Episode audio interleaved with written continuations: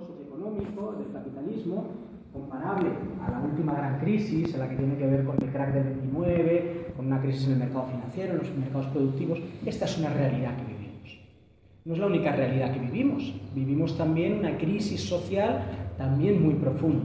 Una crisis social que tiene que ver con que estamos ahora mismo en el momento de la historia de la humanidad en el que las desigualdades son mayores de lo que nunca antes habían sido tenemos, por ejemplo, un estudio que salió hace un par de meses de un banco suizo en el que hablaba de que el 1% de la población tenía más ya que el 99% restante, hablando de esta disparidad tan brutal en el reparto de la riqueza. Acoplado a la disparidad esta en el reparto de la riqueza, hay una gran disparidad en el reparto del poder. Muy pocas personas tienen una capacidad de decisión muy grande sobre el conjunto de la población. Y por si esto fuese poco, elementos básicos de lo que tiene que ver con la reproducción de la vida, elementos como la salud, como la alimentación, como el apoyo emocional, que todas las personas necesitamos pues, para tener un mínimo de vida digna, bueno, pues nuestras sociedades por distintas razones también las están dejando desatendidas. De manera que tenemos una crisis económica y sobre la crisis económica se estructura la crisis social. Y digo sobre porque a fin de cuentas la economía no es más que un subsistema de un sistema más grande, que es la sociedad. Pero la sociedad tampoco flota en el limbo, sino que está inserta en una serie de ecosistemas que también están insertos, están viviendo unas transformaciones muy importantes, una crisis muy importante. Estamos en un momento en el que el cambio climático no solamente es una realidad, sino que estamos en el borde de que se dispare y nos lleve a otro equilibrio climático pues 4 o 6 grados superior al actual, que sería una completa reorganización de los ecosistemas estamos viviendo una extinción de especies similar a la última gran extinción de especies que hubo, la de los dinosaurios en la Tierra, y esto tiene también implicaciones de todo tipo muy importantes. Y por si esto fuera poco, nos estamos enfrentando a límites de recursos materiales y de recursos energéticos que hasta ahora habían sido muy abundantes y están dejando de serlo, cada vez nos cuesta más obtenerlos y mantener las tasas de crecimiento. Este es el gran sistema en el que nos enmarcamos las sociedades y en el que se enmarca la economía. De manera que lo que tenemos es una especie de crisis sudoku en la cual para entenderla no solamente tenemos que encajar las verticales, sino que también tenemos que encajar las, horizontales. Es decir, tenemos que encajar esta crisis económica dentro de esta crisis social y que a su vez está dentro de una crisis ambiental. Y si nuestro entorno está cambiando de forma fundamental, pues todo lo demás va a cambiar de forma fundamental. Va a cambiar nuestro orden social, va a cambiar nuestro orden económico porque de hecho no es algo al futuro, sino que es algo al presente. Ya está cambiando nuestro orden social y ya está cambiando nuestro orden económico.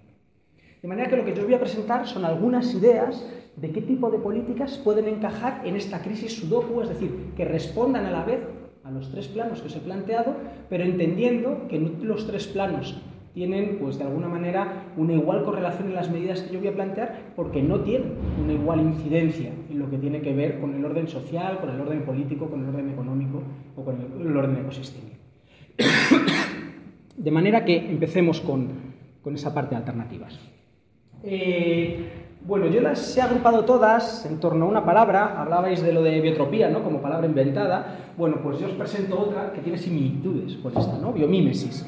Biomímesis es un término que se utiliza en distintos campos, desde la ingeniería hasta otra serie de historias, pero que una parte de lo que os voy a comentar ahora tiene mucha inspiración en un libro que escribió Jorge Richman con ese título hace unos años y que, bueno, a partir de ahí pues hay bastante desarrollo que, os planteo en lo que, lo que hay. No es, el libro de Jorge lo que os voy a plantear, sino que a partir de ahí eh, eh, ha ido evolucionando bastante la historia. Pero bueno, de alguna manera el origen es esto. ¿Qué es eso de la biomímesis? Bueno, pues la biomímesis son lo que habla es de imitar a la naturaleza, pero no imitarla desde una perspectiva ética o moral, sino desde una perspectiva práctica. Si los sistemas naturales, si los ecosistemas han sido capaces de perdurar a lo largo de millones de años sobre el planeta, bueno, ya es algo de lo que los, cual los seres humanos podríamos aprender. Desde luego los seres humanos todavía no hemos demostrado que vayamos a ser capaces de perdurar durante millones de años sobre el planeta.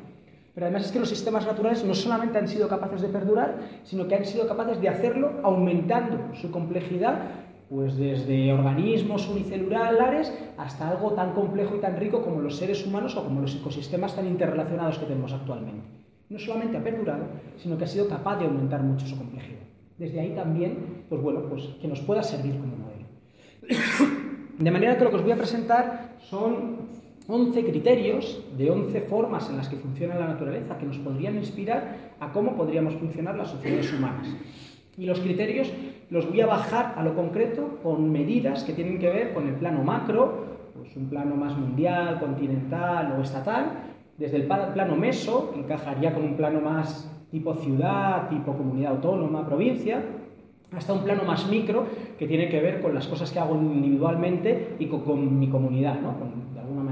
Pues con la gente más, más cercana y demás. Eh, los dos primeros planos van a ser pues, ejemplos de políticas, de líneas de actuación. El último plano van a ser ejemplos de mi vida cotidiana, de mi vida diaria. Y he escogido ejemplos de mi vida diaria no para presentarme aquí como una superpersona, porque en absoluto lo soy, sino más bien para presentar cosas que puede hacer cualquier persona. Y ahí aprovecho para advertiros a priori que he escogido eh, ejemplos especialmente provocadores, porque bueno, yo creo que en esto de los cambios personales la provocación también es un elemento pues, que, vamos a necesitar. Así que, empezamos. Bueno, una primera idea, el primer criterio. Cuando observamos cómo funcionan los ecosistemas naturales, vemos que funcionan como ciclos cerrados. El conejo que se muere se convierte en alimento de gusanos que a su vez fertilizan el suelo para que crezca nueva hierba y dé de alimento a nuevos conejos. El concepto de basura en los entornos naturales simplemente no existe. Y lo que se ha encargado la naturaleza y ha hecho muchos esfuerzos, y esto tiene que ver con un planeta de recursos limitados, es encerrar esos ciclos para poder utilizar una y otra vez los recursos. No se ha esforzado en ser eficiente, se ha esforzado en cerrar los ciclos. Porque la naturaleza en muchos aspectos no es nada eficiente. Pues en primavera, cuando vemos los cerezos en flor que tiran cientos de, flores que se convertirán en cientos de cerezas, para de las cuales a lo mejor una germine y se convierta en un nuevo cerezo, no podríamos decir que el cerezo es muy eficiente. Lo que sí que podríamos decir es que el 100% de lo que hace el cerezo lo hace para cerrar los ciclos y todo se va a reintegrar nuevamente en ciclos naturales. Desde esa perspectiva, nuestras sociedades tienen una lógica totalmente distinta. Partimos pues, de unos productos petroleros, de una materia prima como es el petróleo, para acabar en un montón de cosas en el vertedero, en vertederos, con ciclos lineales que no cerramos. ¿Vale? Ese es el primer criterio. Políticas que se adaptarían a esto. Desde el punto de vista macro. Bueno, cuando vemos todo lo que son las economías actuales, pero sobre todo pasadas, que se han basado en la agricultura, son economías que han intentado de forma muy importante cerrar los ciclos entre otras cosas porque el sostenimiento de la fertilidad de los suelos dependía en gran parte de que fuesen capaces de cerrar esos ciclos. Es decir, de que fuesen capaces de que los excrementos de animales, los restos de vegetales, se convirtiese, pues de alguna manera, en nueva fertilización para sostener pues, la, la producción agrícola. Desde un punto de vista meso, cuando pensamos pues en sociedades tremendamente ancladas a los plásticos que tienen unos problemas de reciclaje de primer orden, bueno, pensemos en sociedades que utilizan biopolímeros, es decir, fécula de patata, almidón de maíz, pues para sacar pues, una serie de bioplásticos que tendrían un encaje mucho más fácil en esos ciclos. Dicho sea de paso y como corolario, pues tendríamos que usar también mucha menos cantidad de bioplásticos porque si no simplemente esquilmaríamos los recursos pues, de nuestros campos, de nuestros bosques y demás. Una tercera idea tiene que ver con que ahora mismo, si miramos nuestros cubos de basura, pues descubrimos que la principal fracción en masa es la, biomasa, los restos de comida que, que tiramos al cubo de basura. Pero esa es una fracción que acaba incinerada o que acaba en vertederos. Y esto no solamente no tiene ningún sentido desde el punto de vista de este cierre de ciclos, sino que no tiene ningún sentido desde el punto de vista de sociedades, de entornos como los nuestros, en los cuales nuestra tierra, nuestros campos necesitan una fertilización muy importante porque están aquejados pues, de problemas de erosión importantes. Bueno, pensemos en mecanismos de recogida y reciclaje de esta materia orgánica, mecanismos como por ejemplo los que se han intentado implantar en Euskadi del puerta a puerta, en el cual hay una separación en origen específica de estos residuos orgánicos que permite un compostaje de alta calidad. Un último ejemplo de cómo podríamos pensar en políticas que encajan con este tipo de cosas tiene que ver con que, bueno, muchos de los electrodomésticos que tenemos, y esto es extrapolable a otras cosas que no son electrodomésticas, pues bueno, y que no son electrodomésticos, los tenemos en propiedad.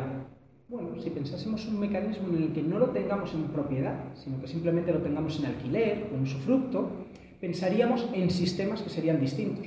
Porque a la empresa de lavadoras no le interesaría que se nos estropease la lavadora, sino que le interesaría que nuestra lavadora durase lo más posible para no tener que cambiárnosla, para que cuando se estropease tuviese una reparación relativamente sencilla, de manera que tendríamos más fácilmente vidas más largas de nuestros electrodomésticos y sobre todo que se integrarían en sistemas de reparación, de cierre de ciclos más sencillos. Desde el punto de vista micro, lo que os presento es un trozo de mi cocina, aquella en la que hemos colocado un compostero. Un compostero al cual vamos vertiendo pues, los restos pues, de orgánicos que tenemos en casa. Las hojas que se nos han secado de la lechuga, las hojas de los puerros y esas cosas. Y a estas alturas estaréis pensando, la cocina de Luis apesta y está llena de moscas y demás. Bueno, pues yo sé que esto cuesta creerlo hasta que no lo has experimentado, pero la cocina no apesta, el compostero tiene lombriz roja, que no solamente se come de forma rápida la materia orgánica, sino que lo tiene todo muy aireado, justo los procesos no aireados, los anaerobios son los que hacen que la basura huela mal, ¿no?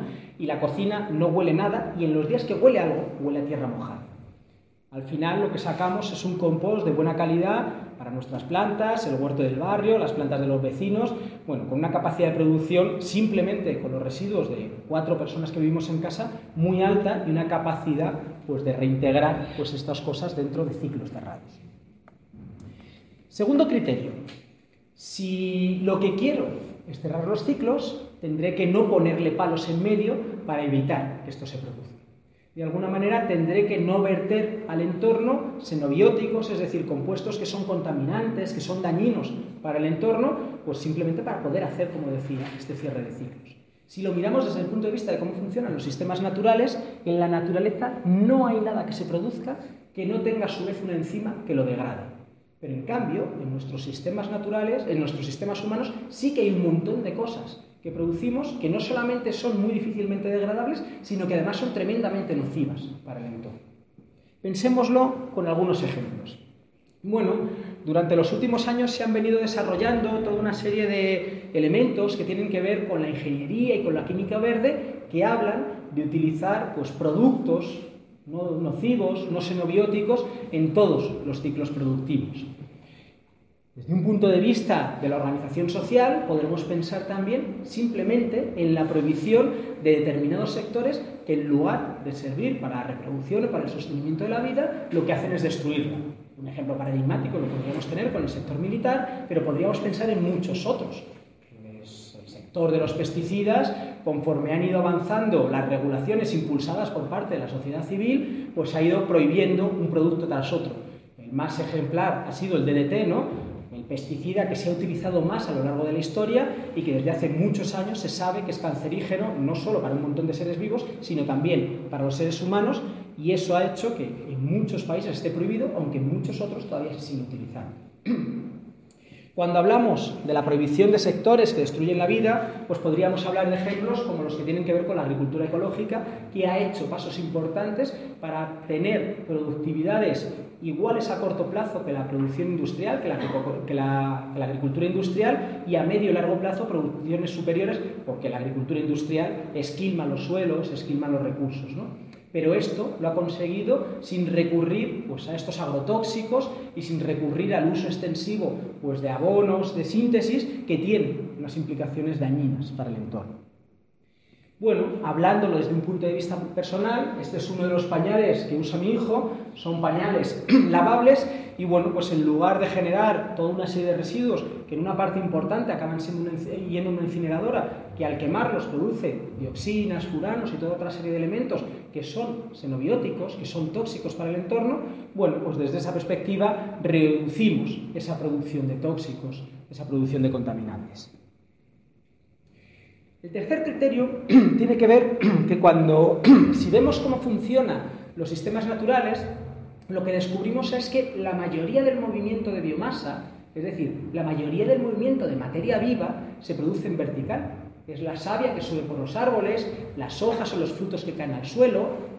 Es una minoría la que se mueve en horizontal a cortas distancias, la ardilla que se mueve por el territorio en el que se desplaza, ¿no? Y lo que es una rareza desde el punto de vista estadístico sería la que se desplaza a largas distancias. No es que no exista, no es que la, la mariposa monarca no migre o que las cigüeñas no migren, bueno, las cigüeñas ya no migran tanto como migraban anteriormente, pero que en comparación con la biomasa total es una parte minoritaria claramente. bueno, pues nuestros sistemas económicos parece que le han dado la vuelta al calcetín. Cuanto de más lejos traigamos las mercancías que necesitamos, mejor, ¿no? Pensemos nuevamente en economías ancladas desde el punto de vista de la producción y el consumo en lo local. Economías de cercanía, economías de proximidad. Desde ahí pensemos en que además esa parte que se mueve en vertical es lo único que es verdaderamente productor en nuestro planeta. No producimos el petróleo, no producimos los minerales, extraemos el petróleo y extraemos los minerales. Lo único que aquí produce algo nuevo, realmente nuevo, es la fotosíntesis. Y esa fotosíntesis, ese trabajo de las plantas verdes, que es la que a través de la energía solar es capaz de crear pues, lo que a fin de cuentas es el alimento de todo lo demás, lo que genera el petróleo, es decir, esa materia orgánica que se convertirá en petróleo y lo que nos alimenta a los seres humanos, bueno, pensemos que ese es el productor nato y que ese productor nato se mueve en vertical con ciclos, ya digo, muy basadas en lo local. Bueno, pues medidas que tienen que ver con esto. Bueno, cuando pensamos en un entorno urbano, pensemos en entornos urbanos de cercanía, en las cuales pues nuestro trabajo remunerado, nuestro trabajo de cuidados, lo que tiene que ver con nuestros espacios de ocio, nuestras necesidades desde el punto de vista alimentario o sanitario o educativo, estén en cercanía de manera que lo podamos hacer andando o lo podamos hacer, bueno, pues con medios como la bicicleta y demás. Sobre esto hay muchas experiencias barrios como Friburgo y como, como el que hay en, Friburgo y demás, hasta ejemplos como el de Zarzalejo, ¿no? que habéis comentado, que habéis visitado mucha gente, ¿no? y que hacen un esfuerzo de esta parte de cercanía y de tener sociabilidades y tener economías basadas en la cercanía. Bueno, cuando ahora mismo hay un proceso de negociación entre Estados Unidos y la Unión Europea, o está próximo a ratificarse el Acuerdo de Libre Comercio y de Inversión entre, entre la Unión Europea y Canadá, el CETA o el TTIP, el TTIP en el primero de los casos, que tienen que ver con levantar pues, las trabas arancelarias, yo creo que lo que necesitamos es aumentar nuestras trabas arancelarias de manera que lo que produzcamos lo que incentivemos sea la producción y el consumo local para incentivar economías basadas en, el consumo local. Algo que, tiene, que, es radicalmente distinto de lo que es la tendencia que desde los poderes ahora mismo nos están planteando. Bueno, uno de los elementos claves para sostener este, este sistema de producción y consumo globalizado es que el transporte está tremendamente subvencionado. Si en todo el transporte metiésemos todo el conjunto de costes que de alguna manera no estamos pagando cuando echamos un litro de gasolina a nuestro coche, pues el litro de gasolina desde luego sería mucho más caro. ¿Y a qué costes me refiero? Me refiero a los costes, por ejemplo, de seguridad social, pues por las miles de personas que mueren o que contraen enfermedades respiratorias consecuencia de la baja calidad del aire en nuestras ciudades de los miles de personas que tienen problemas por accidentes de tráfico, de las guerras por el control del petróleo, de todo lo que tiene que ver con los derrames y los desastres relacionados con toda la industria petrolera, la construcción de infraestructuras que tampoco la pagamos cuando echamos el litro de gasolina. Si todos esos costes que son costes inherentes al proceso de transporte, los tuviésemos comprendidos en nuestros gastos a la hora de echar un litro de diésel o un litro de gasolina, el coste sería mucho más alto y desde esa perspectiva estaríamos pensando en economías mucho más localizadas en las cuales no estuviese subvencionado pues, esta capacidad de transportarnos a largas distancias. Por llevarlo a un ejemplo concreto, un ejemplo que es de hoy, conforme acabe esta charla, allá que me voy a por ello, pues se han ido montando en los últimos años pues muchos grupos, cientos de grupos de consumo en distintas ciudades de España y desde luego aquí en Madrid. Podríamos decir que por lo menos hay un grupo en cada uno de, los barrios madrileños en los cuales distintos consumidores y consumidoras nos ponemos en contacto directo con productores y productoras. No hay intermediarios, de manera que ellos consiguen unas retribuciones justas, unos salarios dignos para su trabajo, nosotros conseguimos un producto de primera calidad, y cuando digo primera calidad me refiero de temporada, de cercanía, de producción ecológica, a un precio similar al que compraríamos en cualquier supermercado productos que provengan pues, de la agricultura industrializada. Tenemos un nuevo sistema económico que satisface nuestras necesidades tanto de producción como de consumo con unas lógicas que no tienen que ver pues, con la competitividad y con la predación, ni entre personas, ni con el entorno, y que ya digo, pues encajan con mucho de lo que estamos haciendo. Esto es un elemento que está funcionando, que ahora mismo hay miles de personas aglutinadas alrededor de estos grupos en ciudades como Madrid, pero que no es una alternativa en sí misma en solitario, sino que necesitará dar saltos de escala hacia arriba, porque cuando pensemos en alimentar a cientos de miles de personas o a millones de personas en urbes como Madrid, proceso en el que necesariamente tendrán que irse también desmontando, pues necesitaremos pensar en centrales de compra, en elementos de restauración colectiva en ecológico, en otros elementos que vayan a más allá de los grupos de consumo, lo cual no quiere decir que esto no sean experiencias válidas y que nos sirvan a muchas de las personas que estamos aquí. El siguiente criterio tiene que ver con la energía, y con la energía en una doble faceta. La primera es que necesitamos utilizar una cantidad justa de energía. Y cuando digo justa, me refiero a adecuada. Los ecosistemas que utilizan demasiada poca energía, pues son ecosistemas que simplemente mueren. Si comemos poco, pues no somos capaces pues de no somos capaces de mantener pues, una calidad de vida adecuada. Pero los ecosistemas que consumen demasiada energía se desordenan, son incapaces de reproducirse en el tiempo, de perdurar de alguna manera. ¿Y qué duda cabe que nuestra sociedad probablemente es lo que está viviendo? Un exceso, un consumo energético que está haciendo pues, un desorden generalizado de lo que es nuestra organización social y nuestra relación con el resto de ecosistemas y que pone en entredicho nuestra capacidad de perdurar en el tiempo. Desde ahí, algunas políticas. Bueno, ya hay un trabajo a nivel internacional articulado a través de protocolos como el de Rimimbi, pero que tiene también políticas más concretas que lo que plantean es pongamos un tope al uso de recursos fósiles y bajemos ese tope año a año para poder avanzar de forma acelerada, porque necesitamos hacerlo de forma acelerada hacia una economía descarbonizada, pero a la vez necesitamos hacer periodos y procesos de transición. Lo que necesitamos es, para hacer esos procesos de transición, poner los mecanismos políticos y económicos sobre la mesa que hacen falta. Y ya digo que hay experiencias y propuestas bastante desarrolladas y desde distintos aspectos al respecto. En Ecologistas hemos lanzado una, pero ya digo que no es, no es la única. Cuando damos un salto más atrás, es decir, no solamente desde un, plano desde un punto de vista internacional, sino también desde un punto de vista estatal, pues, y por hablar también de la propuesta que tenemos desde Ecologistas en Acción, tenemos una propuesta de cambio de mix energético de aquí al 2050, en el cual hacer esa transición, pues no solamente en el sector eléctrico, que es la más fácil de hacer, sino en el conjunto de los sectores en los cuales veamos cómo podemos descarbonizar y desnuclearizar nuestras economías. Digo ecologistas, pero hay otras experiencias y otras propuestas que vienen desde el CENIO, que vienen desde Greenpeace o que vienen desde otra serie de instituciones. Hay trabajo hecho al respecto y lo que falta pues, es la capacidad de impulsarlo desde el punto de vista político hablar de estas transiciones sin hablar de cambios legislativos, pues sería quedarse corto. De manera que lo que hay que necesitar, hay necesidad es de hacer también pues, todo un desarrollo legislativo de fomento de las renovables, de leyes que tengan que ver con el cambio climático y sobre esto también hay mucho trabajo hecho y muchas propuestas que se han ido llevando a los distintos parlamentos y lo que ha faltado han sido las mayorías suficientes, o dicho de otra manera, las presiones suficientes por parte de la población para que esto pueda ser una realidad y se lleve a cabo. Bueno, desde un punto de vista más personal, lo que veis ahí es el patio de vecinos que tenemos en nuestra casa y este es el mecanismo en el cual nos podemos mover por la ciudad, la bicicleta, y que es un mecanismo también... Ah, cuando dije los criterios antes, me vuelvo atrás. Os dije el criterio de cantidad de energía adecuada, ¿no? Se me olvidó el segundo criterio que tenía que ver con que el origen de esa energía sea un origen solar. Y cuando me refiero a origen solar, no me refiero solamente a paneles solares fotovoltaicos o solar térmica, sino que me refiero también a la energía eólica, porque a fin de cuentas la energía eólica también es una energía solar.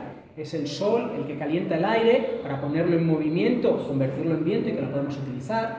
O la energía hidráulica también es una energía solar, porque es el sol el que evapora masas de agua para que después cuando llueve y con la escorrentería pues la podamos utilizar. ¿no? De manera que cuando hablamos de energía solar, pensemos en distintas formas en las que los seres humanos podemos utilizar la energía solar. Y esto que os presento aquí es otro formato de energía solar. Porque a fin de cuentas, la fuerza que yo consigo para llevar a mi hija y a mi hijo todos los días al colegio en bicicleta, pues es la que consigo a través de haberme alimentado de unas plantas que a su vez han hecho la fotosíntesis gracias a esa energía solar. Es una energía solar en segunda tercera derivada, si queréis decir, ¿no? Pero a fin de cuentas tiene su origen también en el Sol, que es la única fuente que desde el punto de vista humano o desde el punto de vista ecosistémico, pues, pues tenemos garantizada durante mucho tiempo y además garantizada de forma sostenible. El quinto criterio tiene que ver con que ningún ecosistema, ningún sistema vivo, tanto a nivel de especie como a nivel más macro, a nivel ecosistémico, como decía, pues de alguna manera está descontextualizado y deja de aprender. Están dentro de un contexto, aprenden de ese contexto y son capaces de perdurar esos aprendizajes a lo largo del tiempo, son capaces de transmitirlo a lo que venga detrás. Bien sea en el código genético, bien sea en sistemas de aprendizaje o bien sea en la transformación de su entorno, que también de alguna manera es una forma de transmitir información en el tiempo hacia adelante. ¿Qué le pasa a nuestras sociedades? Pues nuestras sociedades están perdiendo información tremendamente valiosa que tiene que ver con la capacidad pues, de perdurar sobre nuestros territorios. Ahora mismo se está muriendo la última generación que sabía vivir del territorio en el que habitamos. Quienes vivimos ahora mismo no sabemos ni cultivar, adaptándonos ni a las condiciones del suelo, ni a las condiciones climáticas, ni tenemos ni idea de qué especies perduran mejor en los distintos ecosistemas. Y eso no se aprende con un libro ni se aprende bajándolo en internet. Eso se aprende con la práctica. Y conforme perdamos esas prácticas, son aprendizajes tremendamente valiosos que vamos a perder y que va a ser muy difícil y nos va a costar mucho tiempo recuperar. De manera que algunas ideas de cómo hacer esos procesos de aprendizaje. Una primera tiene que ver con que, bueno, cuando pensemos en qué tipo de decisiones tomemos, tendremos que pensar en las especies que no son capaces de argumentar especies porque no han nacido todavía, seres humanos que no han nacido todavía o que son demasiado pequeños, pero que también tendrán algo que decir de alguna manera y que habrá que tenerles en cuenta en qué tipo de políticas ponemos o no ponemos en marcha, porque a fin de cuentas pues dependerá de lo que hagamos o dejemos de hacer, que tengan unas condiciones de vida dignas o no, y también de otra serie de especies que habitan con nosotros y con nosotros el planeta y que por el mero hecho de no tener la capacidad racional que tenemos los seres humanos, pues no dejan de tener derecho a la existencia, ¿no? Sería por lo menos algo que podríamos discutir desde una perspectiva ética. ¿Y cómo hacemos estos procesos de aprendizaje? Bueno, pues desde luego nadie aprende en solitario. Aprendemos siempre con otras personas y de otras personas. Es más, cuando pensamos esto de que tenemos que educar a las generaciones futuras para que hagan las cosas mejor que las presentes, bueno, efectivamente lo tendremos que hacer, pero ya me dirás quién va a hacer ese proceso de aprendizaje, de enseñanza de las generaciones futuras si no somos las generaciones presentes. Es decir, que si no cambiamos quienes estamos aquí en procesos de autoaprendizaje, de reeducación, pues en interacción con otra serie de gente, no va a haber nadie detrás que lo vaya a hacer, sino que lo tendremos que hacer ahora con las generaciones que vengan después y hacerlo de forma acelerada, ya digo, pensando en que los mecanismos de aprendizaje más potentes tienen que ver con los mecanismos en los cuales ponemos la diversidad en conjunto y luego volveré sobre ello. Desde un punto de vista pues más personal, unas de las cosas, yo he tenido la suerte de poder ir a América Latina varios veranos y conocer allí a distintos movimientos sociales. Y una de las cosas, o de los aprendizajes que trajimos de allí, ¿no? la gente que fuimos, es que allí esto del activismo social no es una cosa como aquí, de personas adultas y más o menos con una carga de responsabilidades y de cuidados relativamente pequeña. Cuando tú vas allí, tanto en lo que son las asambleas como las acciones directas como las movilizaciones, ves desde pequeños hasta ancianos y hay una capacidad de integrar todo esto. Y esto tiene un componente educativo muy potente dentro de las sociedades. Bueno, necesitamos aprender en nuestros momentos actuales y meter a esas sociedades, a esas generaciones pequeñas, dentro de las cotidianidades, de los cambios sociales, de las cotidianidades, de los funcionamientos de nuestras organizaciones, porque eso también es un proceso de aprendizaje mutuo, en los cuales esas generaciones aprenden y nosotros también aprendemos a otros ritmos y otras formas de hacer las cosas. El siguiente criterio tiene que ver con que, bueno, si vemos cómo es la evolución de los sistemas vivos, no es una evolución como la de nuestro sistema económico. Nuestro sistema económico, su evolución es hacia el continuo y perpetuo crecimiento. Los sistemas vivos no es así. Tienen una fase de crecimiento, pero luego tienen una fase en la que dejan de crecer y lo que ponen esfuerzo es en crear diversidad y en interconectar esa diversidad. Y por ponerlo con dos ejemplos. Cuando pensemos en un ecosistema, pues al principio tendremos los musgos, de los musgos pasaremos a las hierbas, de las hierbas pasamos a los arbustos, de ahí se pasan a los árboles, pero después no están los superárboles, los requetes superárboles y los mega árboles, sino que después llega un momento en los que todo el esfuerzo, toda la energía que, que genera ese ecosistema lo pone en crear diversidad y en interconectar esa diversidad. Y los seres humanos somos iguales. Tenemos una etapa infantil en la que ponemos mucho esfuerzo, mucha energía en crecer. Y crecemos mucho en poco tiempo. Pero llega un momento en el que dejamos de crecer.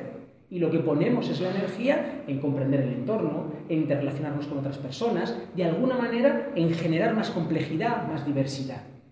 Pero nuestro sistema económico, como digo anteriormente, parece que es un sistema anclado en las etapas infantiles hace que un bosque crezca y cuando el bosque ha crecido lo ha talado para volver a retrotraerlo otra vez a la etapa infantil de crecimiento exponencial y así hasta el infinito. ¿no? De manera que pasemos a etapas adultas, pasemos a sistemas económicos en los cuales pensemos en la diversidad más que en el crecimiento. Porque entre otras cosas, la diversidad y la diversidad interconectada es el mejor recurso que tienen los ecosistemas para conseguir su seguridad. Y por ponerlo con un ejemplo, un ecosistema tremendamente sencillo en el que aquí tengamos una perdiz y de la perdiz se alimente pues un águila y un zorro. Si la perdiz se muere, por la población de perdices se muere por las razones que sean, detrás de la población de perdices van a ir la de águilas y de zorros. Si tenemos un ecosistema más complejo, en la que no solamente haya perdices, sino que también tengamos conejos y topillos, la pérdida de las perdices no va a conllevar el colapso del ecosistema, sino que va a tener una capacidad de resistencia mayor la principal elemento de seguridad que han seguido los sistemas vivos ha sido tener eh, ecosistemas lo más diversos posibles. ¿Cómo es cómo buscamos la, seguridad en nuestras sociedades? Pues todo lo contrario. Sociedades lo más homogéneas posibles. Si levantamos un muro en Ceuta y Melilla más alto que impida que pasen las personas de forma más, más contundente, mejor. O si conseguimos que a todo el mundo no solamente le guste la cola, sino que le guste el mismo, la misma marca de cola, pues también mejor, ¿no? Mayor homogeneidad social. Desde ahí hemos perdido capacidad de adaptarnos hacia momentos de tremendos cambios como los que estamos viviendo en la actualidad. Bajado esto a políticas más concretas. Bueno, si queremos maximizar lo que tiene que ver pues, con, con la interconexión de distintas formas de ver la vida, pues pensemos en políticas en las cuales nos mezclemos, no sean políticas de multiculturalidad en las cuales cada una de las culturas tengamos nuestro gueto, sino políticas de interculturalidad en las que nos mezclemos. No quiere decir que tengamos que ponernos de acuerdo, quiere decir que nos mezclemos y que tengamos la predisposición de contaminarnos, de ver qué nos dice otra persona que pueda ser interesante, de ver qué le podemos decir que le resulte interesante y que, bueno, que cojamos lo que consideremos que podamos y desde ahí hay experiencias muy potentes de políticas de interculturalidad, además muy ligadas a distintos territorios. Bueno, y esto tiene que ver también con cómo convivimos con el resto de especies. Yo no creo que nuestro formato deba de ser el del parque natural en el cual no puedan entrar los seres humanos, sino que nuestro formato debería ser el del sistema natural en el cual los seres humanos interaccionamos también con ese sistema natural, pues sacando aprovechamientos económicos, pero a la vez que permitimos que otros seres vivos funcionen y que de alguna manera ese ecosistema pueda mantenerse. De alguna manera, durante los últimos años se ha hablado mucho de esto de quien contamina paga. Yo la verdad es que estoy poco interesado de que quien contamine pague. Bueno, me parece mejor que pague que que no pague, ¿no? Pero realmente yo creo que lo que nos interesa es que quien contamina repare. Es decir, que quien haga una destrucción de un entorno pues después tenga que responsabilizarse de deshacer, si es posible deshacer, porque normalmente es muy complicado deshacer pues, los desastres naturales, pero deshacer por lo menos hasta donde pueda ser el entuerto que ha creado. Porque eso es lo que nos va a permitir, pues de alguna manera, mantener esa diversidad y esa diversidad interconectada que os comentaba como mecanismos de seguridad y como mecanismos de llegar a etapas adultas en lo que son los procesos de evolución. Bueno, pues desde un punto de vista más personal y que tiene que ver justo con el sistema operativo que utiliza este ordenador, ¿no?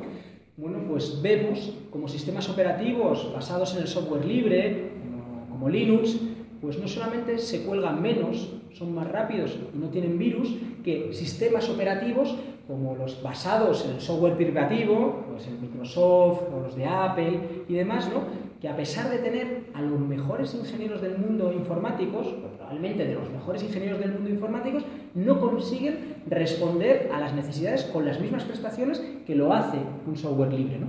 ¿Y cuál es la clave del software libre? Pues la clave del software libre es que al tener el código abierto hay múltiples personas que a través de su diversidad y a través de la colaboración ponen sus conocimientos en común y consiguen resolver los problemas. Esta parte de diversidad y diversidad interconectada permite tener mayores elementos de seguridad, o dicho de otra manera, permite resolver los problemas que tenemos.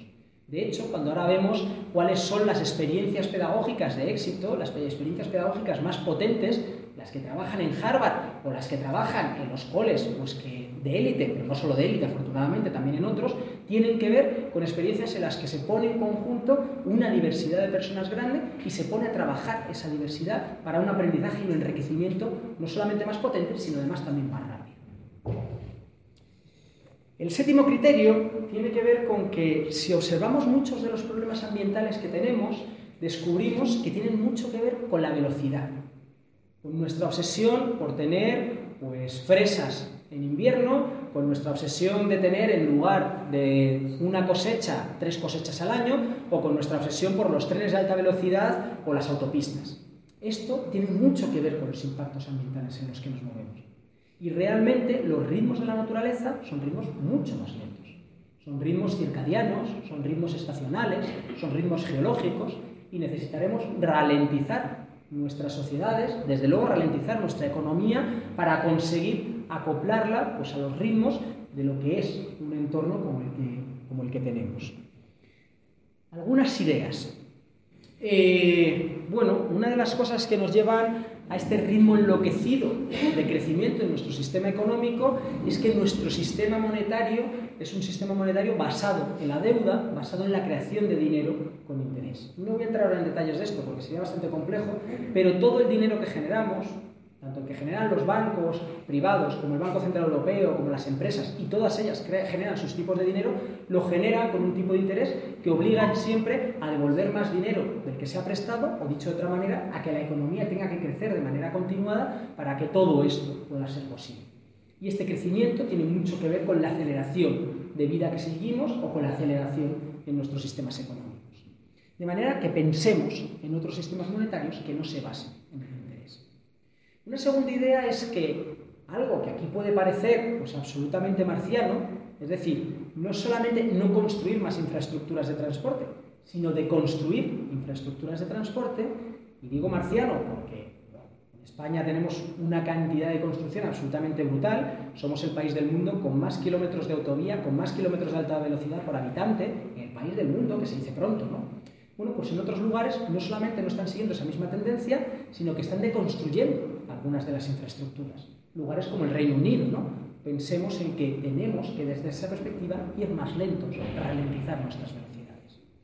Y desde ahí, pues experiencias que intentan hacerlo esto de manera más integral, atendiendo a lo que tiene que ver con la alimentación, atendiendo a lo que tiene que ver con la energía, atendiendo a lo que tiene que ver con los ritmos de vida, ¿no? Pues son las experiencias de ciudades lentas, ¿no?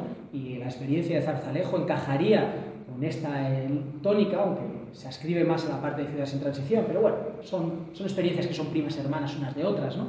Pues bueno, pensemos también en espacios de ese tipo. Bueno, este soy yo dando un taller en en un colegio, ¿no? Antes en la presentación se planteaba que yo trabajo en una, en una, cooperativa y os cuento un poquito la historia de la cooperativa porque tiene que ver también con estos ritmos más lentos. Mi cooperativa nació en un momento en el que había cuatro cooperativas en Madrid que tenían más demanda de trabajo de la que podían asumir. Y ante eso se plantearon tres escenarios. El primero es crecer y empezar a subcontratar gente y bueno, pues desde ahí poder acometer ese trabajo que no podían cubrir. Pero decidieron desechar esto porque no se querían quedar con la plusvalía del trabajo de otras personas, no se querían quedar pues de alguna manera con, el trabajo ajeno, con parte del trabajo ajeno. Su segunda alternativa era crecer como cooperativas, es decir, meter más cooperativistas y desde ahí pues abarcar ese trabajo. Y también la desecharon porque, bueno, eso les iba a generar pues, un trabajo pues, más de gestión interna más complicado, con más dificultad para mantener sus mecanismos de democracia interna, y bueno, esa opción también la desecharon. De manera que lo que les quedaba era una tercera opción, y era fomentar que se creasen otras cooperativas con parámetros más o menos similares y que, bueno, pues que desde el punto de vista de la lógica capitalista fuesen su competencia. Para eso, a unas cooperativas como las nuestras nos dieron financiación, nos enseñaron cómo funcionar, nos presentaron a clientes, es más, hicimos trabajos compartidos. Es decir, construyeron todo lo que no deberías hacer si quisieses mantener tu nicho de mercado. Bueno, pues después de varios años, no solamente hemos ido creciendo varias generaciones de cooperativas al calor pues, de este proceso, sino que ahora estamos englobadas en una cooperativa de segundo grado, que se llama Tangente, ¿no? en las cuales las lógicas no son de competencia, lo cual no quiere decir que no tengamos conflictos internos, sino que son más lógicas de cooperación, de intercooperación, y bueno, no solamente no nos hemos ido hacia atrás todos, sino que nos hemos beneficiado. No ha habido lógicas de velocidad, de crecimiento, sino que ha habido lógicas de ritmos más pausados, más tranquilos y que tenían que ver con satisfacer las necesidades de las personas que estábamos ahí. El siguiente criterio tiene que ver con uno de los grandes mitos de la evolución de los sistemas naturales. Este del darwinismo, en el cual pues, los ecosistemas evolucionan a golpe de competencia. Y no quiere decir que la competencia no exista en los sistemas naturales, que por supuesto esto existe lo que quiero decir es que los grandes saltos evolutivos de la historia de la vida han tenido más que ver con la cooperación que la competencia. Yo me, parece mucho más referente Lynn Margulis que Darwin, ¿no? A la hora de ver cómo es el devenir de, los ecosistemas, cómo es el devenir de la vida, ¿no? Pensar pues que la simbiosis, y la simbiosis es un, un formato de cooperación, ha sido uno de los elementos claves en estos saltos que os decía. ¿no? Las células que tenemos ahora mismo en nuestro cuerpo, las células eucariotas, que son células complejas, en realidad es la unión de dos células más sencillas, de dos células procariotas, y que, bueno, permitieron ese salto evolutivo y que tiene que ver con la cooperación. O llevado desde un punto de vista más personal, pues todos los días hacemos la digestión tres veces gracias a que tenemos toda una serie de bacterias en nuestro sistema digestivo que se alimentan de lo que nos alimentamos y nos ayudan a poder digerir todo eso que nos metemos por dentro. Es otro ejemplo de simbiosis, otro ejemplo de cooperación que tiene mucho que ver con cómo funcionan los ecosistemas y demás. Algunas políticas. Bueno, pues si pensamos en esa parte más cooperativa, bueno, pues pensemos en que uno de los grandes elementos centrales y de los mantras de nuestra sociedad es eso de la propiedad privada, bueno, pues tendremos que ponerlo en entredicho. La propiedad privada probablemente tiene sentido para bienes de primera necesidad, pues cosas habituales de nuestra vida, pero hay toda una parte de propiedad privada que tiene que ver con lo suntuario, que tiene que ver con el lujo y que tiene que ver con que unas personas tengan a costa de que otras lo tengan. Probablemente a partir de determinados límites la propiedad privada pues debería ser algo que podríamos pensar en ir limitando y demás. Pensemos que además de derechos individuales, y los derechos humanos han tenido que ver mucho con ese desarrollo de derechos individuales, pues los de, por ejemplo, los que tienen que ver con la libertad de expresión y similares, ¿no? necesitamos también derechos colectivos. Es decir, hay elementos como la solidaridad que podríamos discutir si es algo opcional o debería ser también obligatorio y no deberíamos tener un derecho todas las personas a que nos ayudásemos y a la vez que una obligación de ayudar a otras personas pensando que individualmente no somos nada y que lo somos en colectivo y que necesitamos ese colectivo para poder sobrevivir. Pensar en actuar desde lo colectivo es pensar en bueno, mecanismos de toma de decisión compartidos, mecanismos democráticos, pues como podría ser la democracia participativa, pensar en recuperar pues una gestión comunitaria de muchos bienes, que habla también desde ahí, desde lo colectivo, o pensar en mecanismos de reparto de la riqueza o de reparto del trabajo, no solamente el remunerado, sino el no remunerado. Y esto tiene que ver con políticas concretas. Cuando hablamos, por ejemplo, del reparto del trabajo remunerado, hablamos que en lugar de retrasar la edad de jubilación, la adelantemos en un entorno en el que estamos, pues de amplia cantidad de personas que no pueden trabajar, o pensemos en prohibir las horas extras, o pensemos, en lugar de alargar la jornada laboral, esas 60 horas que dice la Unión Europea, en reducirla y recuperemos el debate de las 35 horas. Es decir, que eso tiene políticas concretas y aplicaciones concretas en la práctica. Y de las otras podríamos pensar también en ese tipo de políticas concretas. Desde el punto de vista personal, este es el radiador que tenemos en el baño, que no es que la verdad, lo usemos mucho, pero algunas veces al, año sí que lo ponemos, ¿no? Nos permite pues, ducharnos cuando hace mucho frío, pues un poquito más cálidos y se nos estropea. El baño, el radiador lo conseguimos arreglar gracias a que estamos en una red de trueque, una red en la cual nos ponemos servicios en común, utilizamos los servicios de otras personas, no monetarizamos esas relaciones que son relaciones económicas y que satisfacen necesidades reales de las personas y desde esa perspectiva pensamos en elementos que nos permitan maximizar la cooperación, que nos permitan maximizar la ayuda mutua sin necesidad pues, de pensar en otros mecanismos económicos que basen en esa competencia, que pasen por esa competitividad. Bueno, vamos llegando ya a los tres últimos. El noveno es el que habla de que en los entornos en los que nos estamos moviendo, en los entornos tremendamente complejos desde el punto de vista social y desde el punto de vista ecosistémico, bueno, un elemento pues razonable es pensar en el principio de precaución. De alguna manera, si nuestra capacidad de predicción es muy limitada, pues tentémonos la ropa y no hagamos cosas que no sabemos muy bien qué consecuencias van a tener. Por decirlo con un ejemplo concreto, para mí esto tiene mucho que ver con la paradoja del hombre del tiempo, de la mujer del tiempo. Es capaz de predecir el tiempo atmosférico que nos va a hacer mañana, pues bastante bien, pero es incapaz de predecir el tiempo atmosférico que va a hacer dentro de un mes. Y no es porque sea un mal meteorólogo, es simplemente que el sistema climático es tan complejo y se mueve en algunos momentos cerca del régimen de caos que hace que nuestras capacidades humanas no puedan abarcar. Y desde ahí pensar en ese principio de precaución.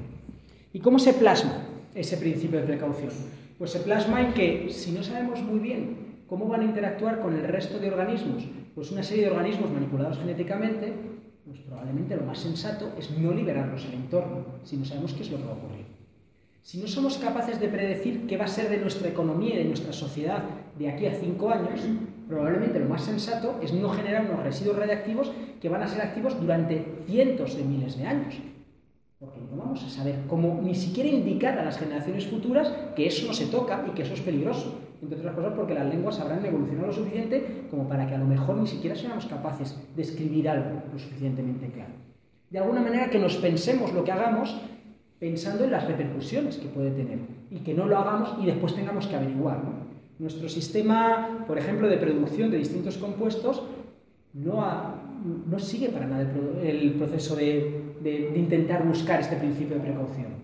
Las industrias fabrican productos, los ponen en el mercado y después la sociedad civil, los entes políticos y los entes científicos tienen que demostrar si eso es nocivo o no es nocivo tendría más sentido primero ver si es nocivo o no es nocivo antes que ponerlo en el mercado.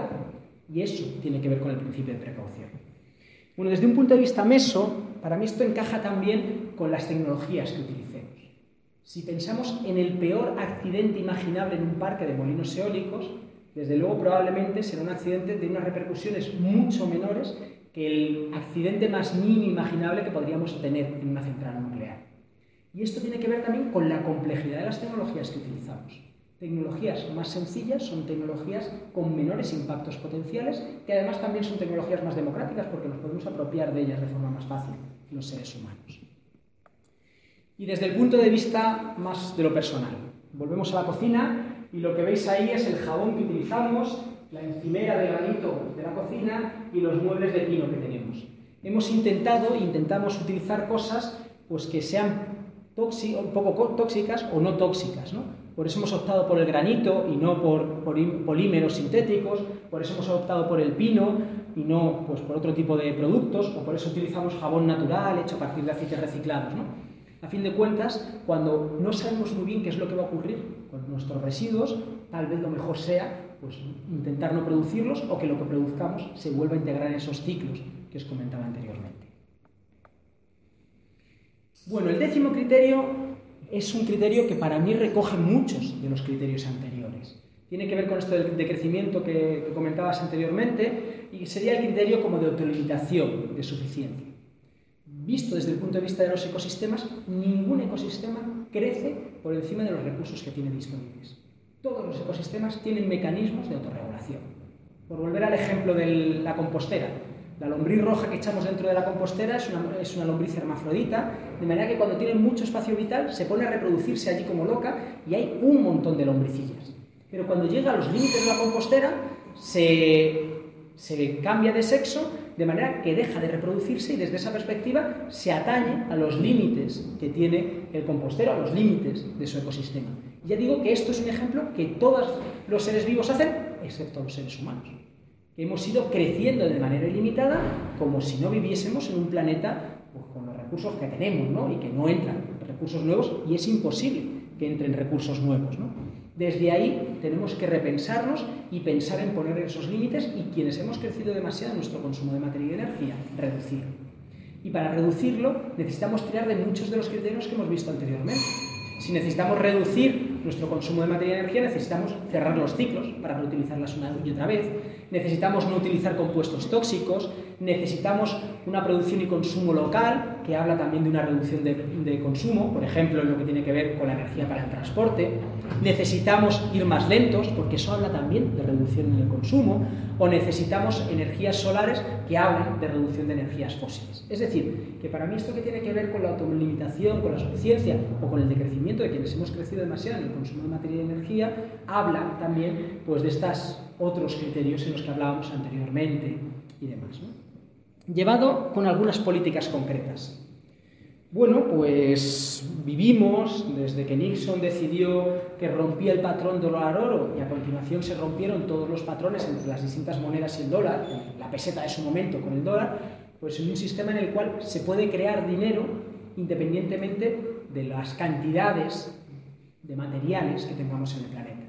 Pensemos en volver a un sistema monetario en el cual no se pueda crear más dinero que el correlato que tengamos de algún límite físico que tengamos en el planeta. Podemos pensar en una cesta de minerales, podemos pensar en una cesta de productos alimentarios o podríamos pensar en la cantidad de población mundial, pero algo que de alguna manera tenga límites y que haga que no podamos crear una capacidad adquisitiva que esté fuera de lo, de lo que es nuestras capacidades reales como, como ecosistemas. Pensemos que no solamente necesitaremos hablar de rentas mínimas pues para que la gente tenga, de rentas básicas, para que la gente tenga pues unas necesidades mínimas cubiertas y pueda vivir de forma digna, sino también unas rentas máximas, pues para pensar que consumos suntuarios que están en detrimento de otras personas y que están en detrimento de los límites que tenemos en el planeta, pues tendremos que hacerlas. ¿no? Nadie vale su trabajo como para ganar pues 100, 200 o 1000 veces el trabajo de otras personas. No hay ningún trabajo que valga esto y estas diferencias salariales las tenemos ahora mismo en el mundo, si no mayores. Bueno, pensamos en que tenemos que tener políticas sobre la mesa que dejen los combustibles bajo tierra. Y sobre esto se han hecho cosas. Francia Bulgaria tienen una moratoria para la extracción de petróleo mediante técnicas tan agresivas como la fractura hidráulica. En Ecuador, durante bastante tiempo, hubo una iniciativa, la iniciativa ITT Yasuní, que planteaban que una gran bolsa petrolera se quedaba bajo tierra. O en Canarias, hubo una lucha muy potente hace muy poco tiempo para que no hubiese prospecciones y no hubiese extracción petrolera en el lecho oceánico. Una lucha que, entre otras cosas, gracias a la movilización social, pues se ganó. Pensemos en cosas de este tipo. Pensemos, a la hora de hablar de los bloques, de los precios de las cosas, en bloques de precios. Un precio barato para garantizar pues, un consumo de agua pues, que cubra nuestras necesidades y un aumento exponencial de ese precio cuando empecemos a tener consumos que pasan de esas necesidades básicas que todas las personas tenemos. O pensemos en que elementos como la obsolescencia programada o la publicidad no solamente les tendremos que poner límites, sino que en algunos casos deberíamos incluso prohibirlas porque es inmoral fabricar a posta determinados productos para que se estropeen en poco tiempo desde la perspectiva de los límites en los que nos estamos moviendo. Bueno, desde un punto de vista más micro, este es el sistema que utiliza la mayoría del planeta para limpiarse después de ir al baño y fue pues, el recuerdo de Palestina que nos trajimos cuando fuimos a, a visitar a un amigo. ¿no? Bueno, es un sistema en el que también hablamos de decrecimiento, de crecimiento en el uso de papel, que a fin de cuentas tiene detrás pues, toda una serie de consumos energéticos en su fabricación, celulosa, agua y demás, ¿no? Y es una forma en la que podríamos pensar también esta reducción en el consumo. Y por último, y con esto acabo, si vemos cuál es uno de los elementos intrínsecos de la naturaleza, y lo comentaba al principio, ha sido un elemento de cambio de evolución continua, de, mutación sin parar. Y esta mutación no ha sido igual y sostenida, sino que ha habido momentos en la historia de la vida en los que los cambios han sido muy rápidos, mucho más rápidos, entre otras cosas porque se ha enfrentado a situaciones de estrés, a situaciones mucho más complicadas que han hecho pues, que haya habido metamorfosis muy potentes. En realidad, la historia de las sociedades o la historia de nuestras vidas es igual ha habido determinados momentos en nuestra vida pues que hemos dado cambios muy potentes y normalmente han coincidido con momentos en los que se nos ha muerto un ser querido, nos ha dejado la pareja, Estábamos en una situación de depresión, distintas razones que nos han hecho pues, remover algunas de las bases en las que nos movemos, y esto también ha pasado a nivel social, y desde ahí ha habido pues, potentes cambios, potentes convulsiones y demás. Bueno, para mí, y si ya digo, si rastreamos nuestras vidas, yo creo que podríamos encontrar esos momentos en la vida de cada una de las personas. Yo creo que ahora necesitamos esa capacidad de metamorfosis que tienen los sistemas vivos y la necesitamos en nuestros sistemas sociales y en nuestros sistemas económicos porque tenemos un desafío de un calado tan brutal que, vamos a tener que cambiar no porque queramos, sino porque no nos va a quedar remedio unas bases muy importantes de cómo nos relacionamos los seres humanos y cómo nos relacionamos con el entorno. Pensar en que estas políticas pueden, las que he ido presentando, inspirarnos en esos cambios, para mí es algo positivo porque, desde porque eh, son políticas que intentan resolver el sudoku en su totalidad, viendo parámetros económicos, viendo parámetros sociales y viendo parámetros ambientales. Lo dejo con una poesía así para entrar en el debate de un obispo catalán, pero que lleva muchos años viviendo en, en Brasil que bueno, ya está muy mayor, está, está muy, muy malito, ¿no? Pero que yo creo que es bueno, de esas personas que, que son referentes ¿no? y que te iluminan y te, te enseñan muchas cosas. ¿no? y que Saldaliga decía, es tarde, pero es nuestra hora. Es tarde, pero es todo el tiempo que tenemos a mano para hacer el futuro. Es tarde, pero somos nosotros esa hora tardía. Es tarde, pero es madrugada si insistimos un. Así que con esto lo dejo y si queréis entramos en un turno de debate, de opinión, de volcar ideas nuevas o contradictorias, ¿no? que yo estoy seguro que además trabajando como trabajáis temas de estos, pues seguro que hay muchas más cosas que aportar o, o que matizar o que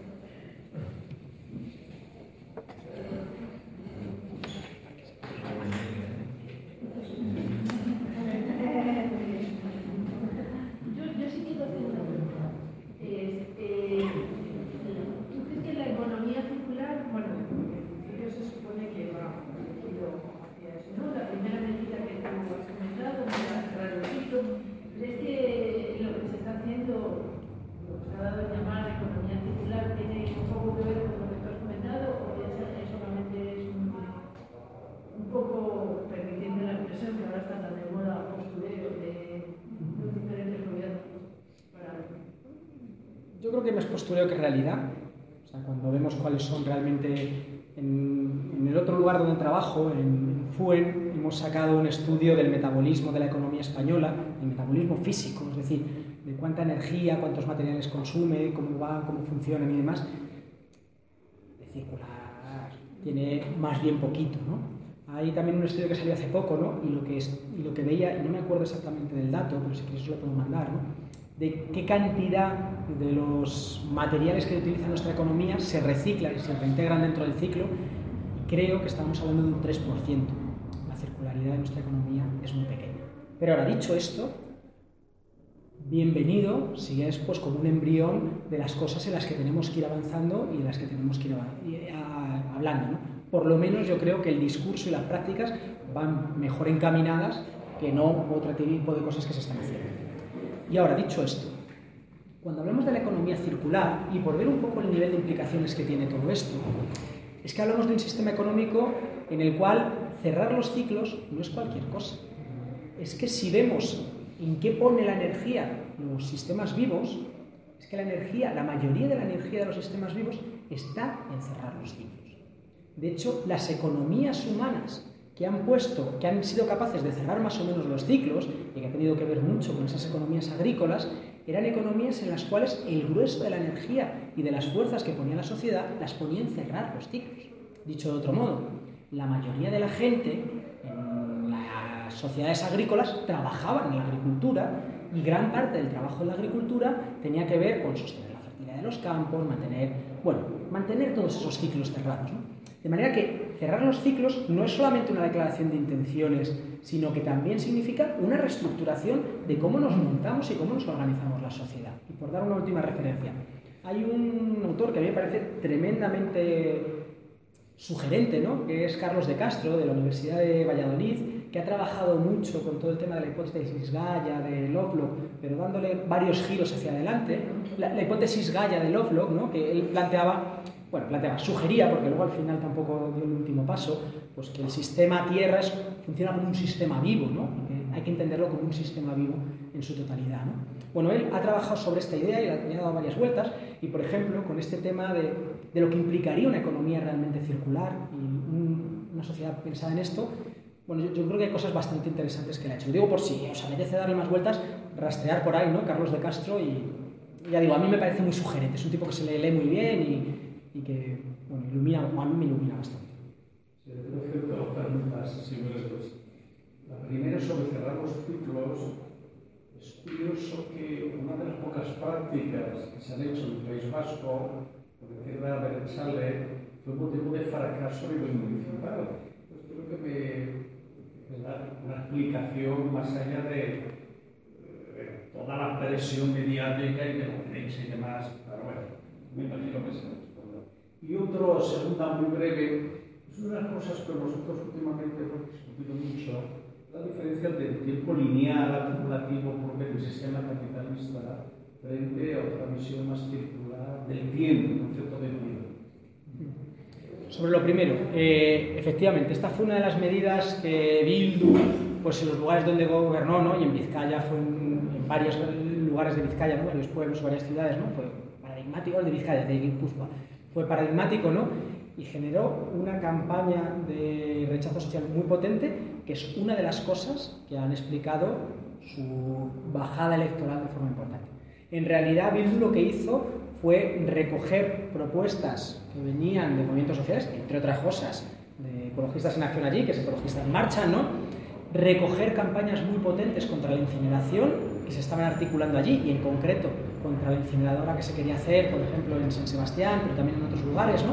Dijeron, bueno, tenemos estas alternativas que nos están planteando, tenemos estas campañas potentes contra la incineración, me casa todo.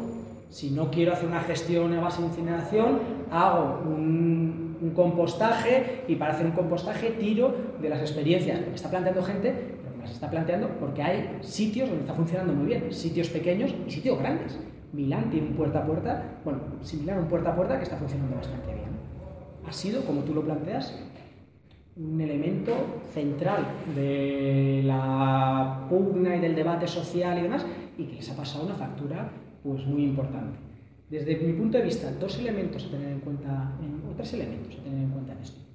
Bueno, yo creo que uno es que ha sido una brecha que ha utilizado el PNV, el PSOE allí, pues para meter caña. Podría haber sido esta o podría haber sido otra, ¿no? Y que bueno, yo creo que eso explica en parte. Una segunda parte es que yo creo que han tenido una mala estrategia comunicativa, yo creo que tenían que haber hecho una estrategia más potente. Y la tercera razón, que para mí es la más importante de todas y la que me preocupa más, y que tiene que ver con una reflexión un poco más de fondo, ¿no? Y es que en realidad, cuando hablamos de cambios que tienen que ver con nuestra vida y que tienen que ver con cambios profundos en cómo hacemos las cosas o dejamos de hacer, pues tenemos resistencias muy importantes hacerlas.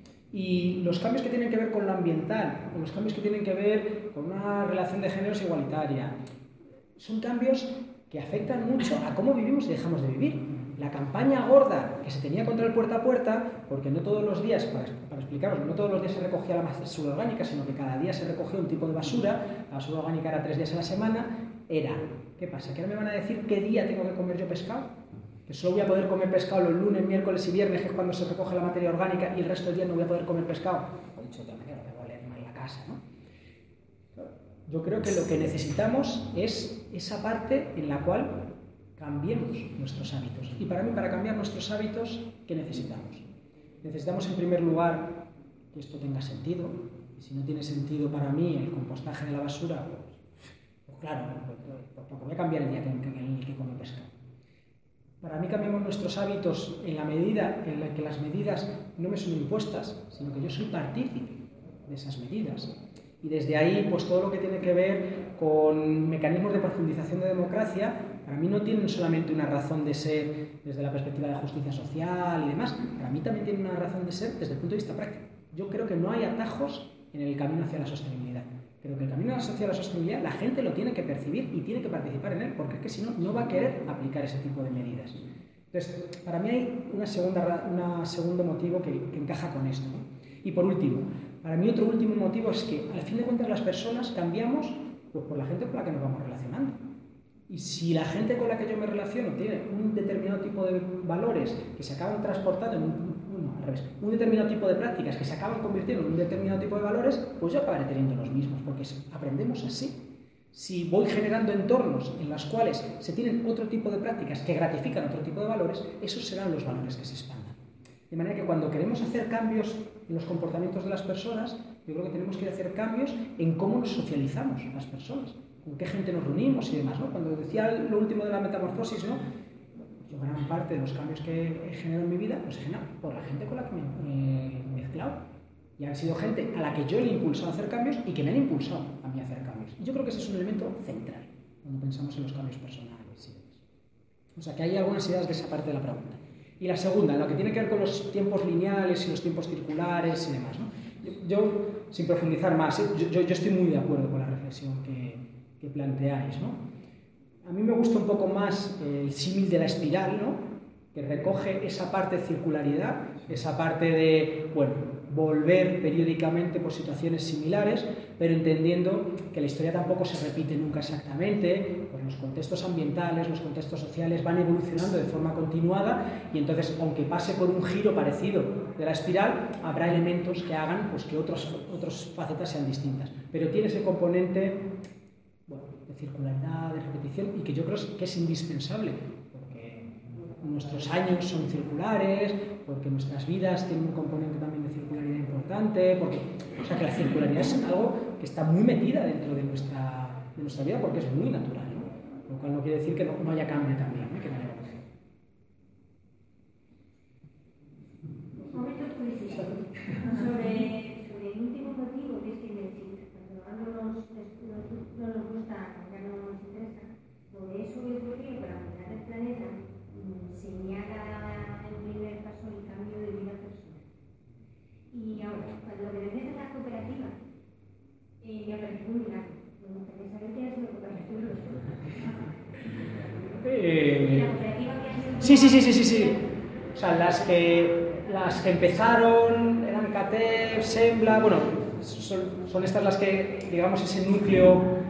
ACAIS, ¿no? Y radiador inicial, ¿no? Que dicho de, sea de paso paradójicamente, muchas de ellas han, han desaparecido, bueno, la gente evoluciona, ¿no? Los procesos humanos evolucionan, no, tenemos que permanecer, ¿no?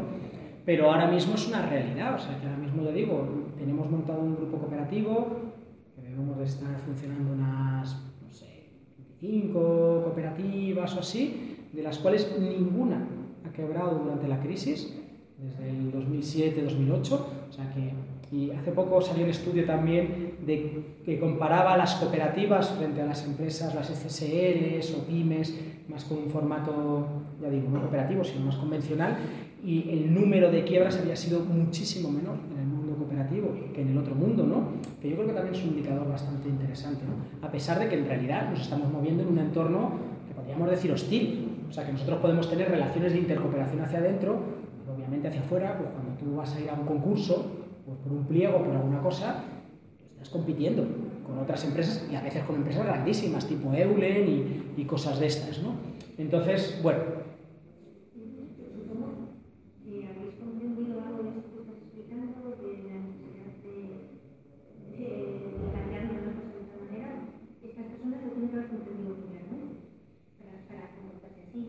Sí, o sea, de alguna manera el, el, cambio no ha venido a posteriori, sino que venía a priori.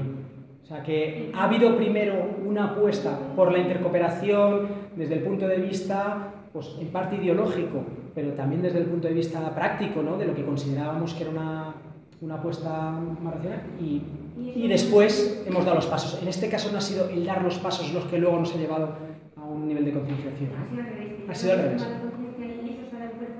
En este caso sí. Yo creo que en otros serie de casos, y por ejemplo en el grupo de consumo, por poner un ejemplo, ¿no? en el que yo estoy, ¿no? y que ya digo que ahora me miré cuando acabemos aquí, hay gente que veníamos con esa parte más de conciencia previa, pero hay mucha otra gente que se ha apuntado simplemente por comer productos sanos a precio barato.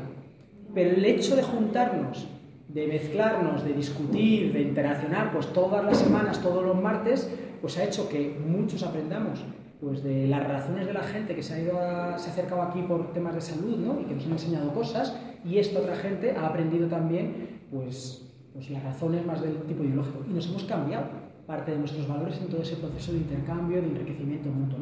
Para mí eso tiene que ver también con esas medidas de interculturalidad que os comentaba, ¿no? espacios en los que podamos discutir en pie de igualdad, no porque nos tengamos que poner de acuerdo y no porque nos tengamos que convencer unos a otros, sino porque nos dejemos hacerlo. ¿no? Creo que son los procesos más ricos de aprendizaje de, de enriquecimiento.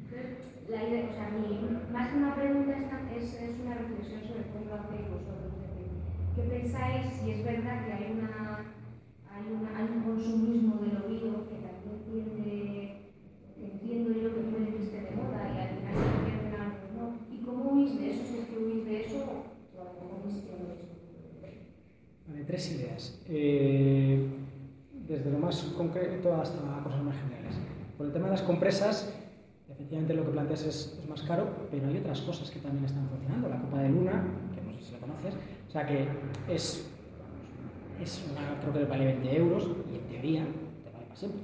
Eso si te adaptas bien a ella, no sé qué, ¿no? Y ya ni compresas ni, ni narices, ¿no? Entonces, bueno, desde ahí también que hay otras cosas que se están moviendo. Desde la parte, lo, que planteas lo de si hay un nivel de consumismo, una moda y demás, yo creo que sí que la hay. ¿eh? Yo creo que sí que la hay.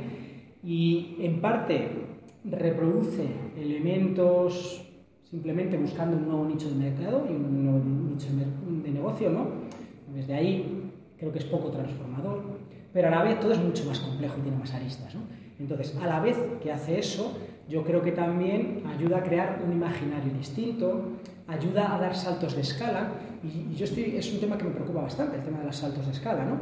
En, otra de las experiencias en las que participo, ¿no? estoy trabajando en colegios y, bueno, y ayudando a llevar a cabo pues, una implantación de comida ecológica dentro de los comedores escolares, 2.500 comidas todos los días, y hemos dado el salto a que todo el fresco, verdura, hortaliza, todo el fresco, fruta, la legumbre, el cereal, sea ecológico, de temporada y de cercanía, y lo que se nos escapa, que es lo del producto animal, es de cercanía.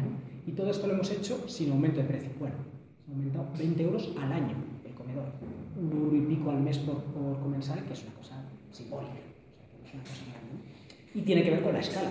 Lo hemos conseguido pues, porque hemos apostado por la verdura de temporada, que es más barata, y tiene que ver porque son 2.500 comidas todos los días. Y eso permite la escala. De manera que creo que esta parte que está diciendo de más de moda, de más de consumismo, tiene esa parte negativa que yo lo comparto contigo, pero tiene elementos que permiten ayudar a esa parte de salto de escala. Necesitamos, por ejemplo, tener una central de compra en Madrid para este tipo de cosas, un mercamadrid ecológico, por de alguna manera, que nos permita optimizar los mecanismos de distribución. O sea que desde yo creo que tiene también una virtualidad, no solamente la proyección de imagen, de imaginario y demás. Y por último, el tema del precio ¿no? y de la clave, que yo creo que es un, tema importante, sea en absoluto un tema secundario, sobre todo viviendo como vivimos vidas cada vez más precarias. Yo lo intentaría mirar desde un punto de vista macro y luego plantear una estrategia más así. Y digo desde un punto de vista macro porque en realidad hay elementos que se mueven en parámetros económicos más o menos parecidos a lo convencional. Yo la, la electricidad la tengo contratada con una empresa que es una cooperativa que produce solamente electricidad ecológica y demás, de la cual yo participo también. Yo estoy con Som Energía, pero hay varias ahora que han salido, Energética, Oyener, o sea que, que, hay varias, ¿no? Y el precio es más o menos el mismo que si la tuviese con gas natural o en Bueno, pero vamos, que se, pero bueno, que se mueve más o menos en... Sí, incluso más barato, ¿no? Cuando decía lo de los grupos de consumo, son grupos de consumo que se mueven más o menos también en unos rangos de precio ahí más o menos. Hay cosas que son más baratas y que es una hora. El pañal este, sí, cada pañal es caro, pero claro, si eso lo comparas con lo que te vas a gastar en pañales de usar y tirar, pues durante los dos años o dos años y medio o tres años que tenga pañal tu criatura, el ahorro es muy, muy considerable. O sea que hay otra serie de elementos y de prácticas que son un ahorro y luego hay otra parte que efectivamente pues, significan pues, una cosa que es más cara. ¿no? El ejemplo las compresas, vamos a, seguir con él. ¿no? Bueno, yo creo que cuando hagamos las cuentas hay que hacer las cuentas de todo, o sea que ver si con lo que me he ahorrado por un lado lo puedo compensar por otra parte, ¿no? Para mantener una economía pues, que, que me permite, por eso intentar hacer una mirada más macro, ¿no? Y por otra parte, yo creo que hay que tener en cuenta, bueno, pues es que hay cosas que son más caras necesariamente tienen que ser más caras. La carne ecológica es más cara porque es que, claro, si tú ves las condiciones en las que están pues, los animales estabulados, hormonados, en unas condiciones pues, deplorables, ¿no? Y son animales que tienen un sistema nervioso y que sienten igual que nosotros, pues, claro, es imposible tener un pollo a un precio igual que el de granja de hiperproducción en ecológico. Y afortunadamente, ¿no? Porque es que, claro, son otras condiciones tanto para el pollo como para las personas que trabajan eso necesariamente va a tener que ser más caro y va a ser imposible que sea menos caro. La estrategia última. Yo creo que en la medida en la que nos organicemos y en la medida en la que pongamos en conjunto toda una serie de, de fuerzas, vamos a poder hacer cosas que en solitario no las podemos hacer. Hay un libro que a mí me parece muy ilustrativo, que no está a cabo, se llama No Impact Man, es como es una, una coña, ¿no? como el superhéroe del no impacto ambiental. ¿no? Y es una persona en Manhattan, el corazón de la bestia, por decirlo de alguna manera, que se propuso vivir sin ningún impacto ambiental. Y él venía, o sea, lo hizo individualmente, bueno, con su pareja, su hija y, el perro con el que convivían, ¿no? Pero ya está, no tenía mayores redes, mayores vínculos, no, estaba en ningún colectivo y nada. El libro está muy bien porque refleja, por una parte, cómo fue cambiando él personalmente a lo largo de cómo iba cambiando sus prácticas y por otra parte, como el cambio de prácticas le requirió indispensablemente organizarse con otra gente. Porque si no, no era capaz de hacer ese cambio de prácticas. De manera que cuando cambiamos las personas y cuando cambiamos las cosas y somos capaces de responder a los problemas, pues lo necesitamos hacer pues, con otra gente y organizándonos. No Impact Man. O sea, como no el superhéroe del no impacto, vamos, por decirlo así. Que no, no, lo tradujeron en castellano, el título, el libro está traducido. Está en cuatro o cinco editores, creo que es. Y mm, voy a decir una última cosa. Ah, bueno, sí, la última cosa. Yo creo que lo que, es sano es tener una tensión hacia ir a grados mayores de coherencia de lo que nos apetece, que vivimos en un entorno hostil y complicado. Entonces, sin caer en una autocomplacencia y sin caer, pues, en quedarnos de brazos cruzados, tampoco caer en el sobreflagelo. Y bueno, pues, pues hasta donde puedo llegar, hasta lo que en este momento de mi vida me permito y ya está, ¿no? Y pensar que si me junto con gente, pues llegaré un poco más y ya está. Y probablemente, pues, lo que no he llegado este año llegaré dentro de cinco y dentro de diez, pues habré llegado más cosas. Habría que crear como una especie de redes de ideas.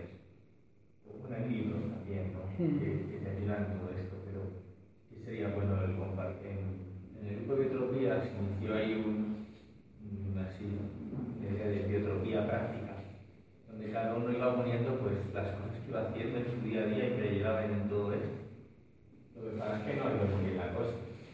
Y, pero sería algo, algo bueno. Yo cuando, yo cuando he visto todas las soluciones y alternativas que propones en tu día a día, en tu vida, tu cocina y tal, es como, este es el no, no. No, pero entiéndeme sí, sí, sí, que, que, ya la, pastilla de no sé qué, el, jabón que hace en, un tamaño grande, etcétera, etcétera, ¿no? Y son cosas que a lo mejor yo lo digo, anda, mira, apuntarle, apuntarlo. Y son cosas que ayudarían mucho. mucho. Eh, y luego sitios donde poder obtener pues, los productos. a nivel general, desde las ropas, energía, eh, grupo de consumo, etc. Pues yo dos, dos referencias con eso. Eh, hay un libro de Juan del Río que se llama Guía del Movimiento en Transición, que está muy, muy aplicado desde ahí, ¿no? Y que, bueno, yo creo que da pistillas. Y desde Ecologistas hicimos una historia que está colgada en la web, que son fichas pequeñitas, que los llamamos los IPCs, los ingenios de producción colectiva, y que son, pues eso, cosas que tienen que ver con cómo satisfacer tu vida desde un punto de vista pues, más sostenible, más justo, más solidario y demás, con, cómo hacerlo, ¿no? Y con cómo de alguna manera articularte, Yo creo que efectivamente necesitamos ese tipo de cosas, ¿no? O sea, y ponerlas en común y compartirlas porque, porque te iluminan, ¿no? Y cuando empiezas, te cuesta tanto el investigar, el mirar, el ver, ya si te pones en plan de proximidad, de que verdaderamente sea ecológico, lo más, pues, muy puritano ya. O sea, te pones ahí un poco, lo, lo bajarse también, ¿no? Pero cuesta mucho el encontrar sitios, encontrar tiendas y soluciones. Y algo que sí, apuntando, que facilita y ayuda un mogollón. Sí. ¿En qué sitio lleva unas direcciones o contactos para esas cooperativas de fruta, de hortalizas, de ropa? O sea, de ropa, por ejemplo, lo que se ha ido bueno, pero o sea, desde lo que podrían ser tiendas como las de Humana, ¿no? que, te venden ropa utilizada, desde ahí una ropa nueva, además, a lo que son las tiendas gratis que hay en distintos centros sociales y que básicamente es la misma filosofía, solo que sin pagar nada. hay gente que ir dejando ropa, tú llegas, en este espacio había una, una, tienda gratis, por ejemplo, bastante, bastante grande que funcionaba bastante bien, ¿no? Y llegas y te, te llevas lo que veas que, que te encaje, ¿no? El mundo de la ropa es un mundo que yo creo que todavía tenemos un desarrollo que hacer bastante importante, ¿no? porque es verdad que está esa parte de segunda mano, de reutilización, que ha crecido bastante en los últimos años, que antes casi no existía, ¿no? pero todo lo que tiene que ver con lo nuevo, ¿no? pues es entra dentro del marco de lo que ahora mismo tiene precios caros. Y yo creo que tiene precios caros, entre otras cosas, porque no hemos conseguido tener una economía de escala lo suficientemente potente pues, para crear condiciones dignas para los productores a la vez que tenemos pues, pues un, nivel de tirada importante. En lo que tiene que ver con los grupos de consumo, eh, ya digo, eh, yo me atrevería a decir que en todos los barrios de Madrid ahora mismo hay por lo menos un grupo de consumo funcionando y yo lo que pasa es que no sé las direcciones de todos, pero yo sí que os puedo poner, o sea, si me decís, oye, mira, que estoy en este barrio, me interesaría saber en este barrio, yo hago una pequeña investigación de la gente que está coordinando así grupos y demás, y bueno, yo os digo, pues oye, mira, poneros en contacto. Sí, por email mismo. Si queréis os dejo mi correo, es Luis, menos a Charo, que total, no nos podemos comunicar por correo. arroba, letra, letra, punto web. Si no, si queréis, eh, puedo enviar también, sobre todo para quien esté en si, envías las sugerencias estas, no pueden enviar el, global para que las tengáis. Vale. No, yo lo decía porque yo no, o sea, yo no tengo un listado de los grupos de consumo que hay en Madrid y lo que haría es investigar, si me dices, oye, en el barrio de Hortaleza, pues yo qué sé, intentaría ver cuál es el que Es, es un principio, vamos. Pero vamos, si eso sí, sí, y lo, lo distribuir mucho mejor mecanismo. Hay un libro que se llama La Guía Verde, que, sí. que lo que pasa es que lleva ya un tiempecito y a lo mejor algunas propuestas pues ya no existen, pero muchas seguro que sí y lo que sí que no se vende ya, yo pregunté y ya no, no, había intentado más, pero seguro que buceas un poquito de librerías en, en no me saca ninguna, bueno, pero hay algunas librerías que... Vamos, claro, lo que se conoce es el ONG, el ecocentro, pero eso es todo, claro, eso es nada. Claro, lo que yo que digo, son los que se publicitan y vosotros no, no la unidad verde no está, hay que y, y no sé si esa, pero otra similar por lo menos estaba colgada en internet, o sea que se puede bajar también.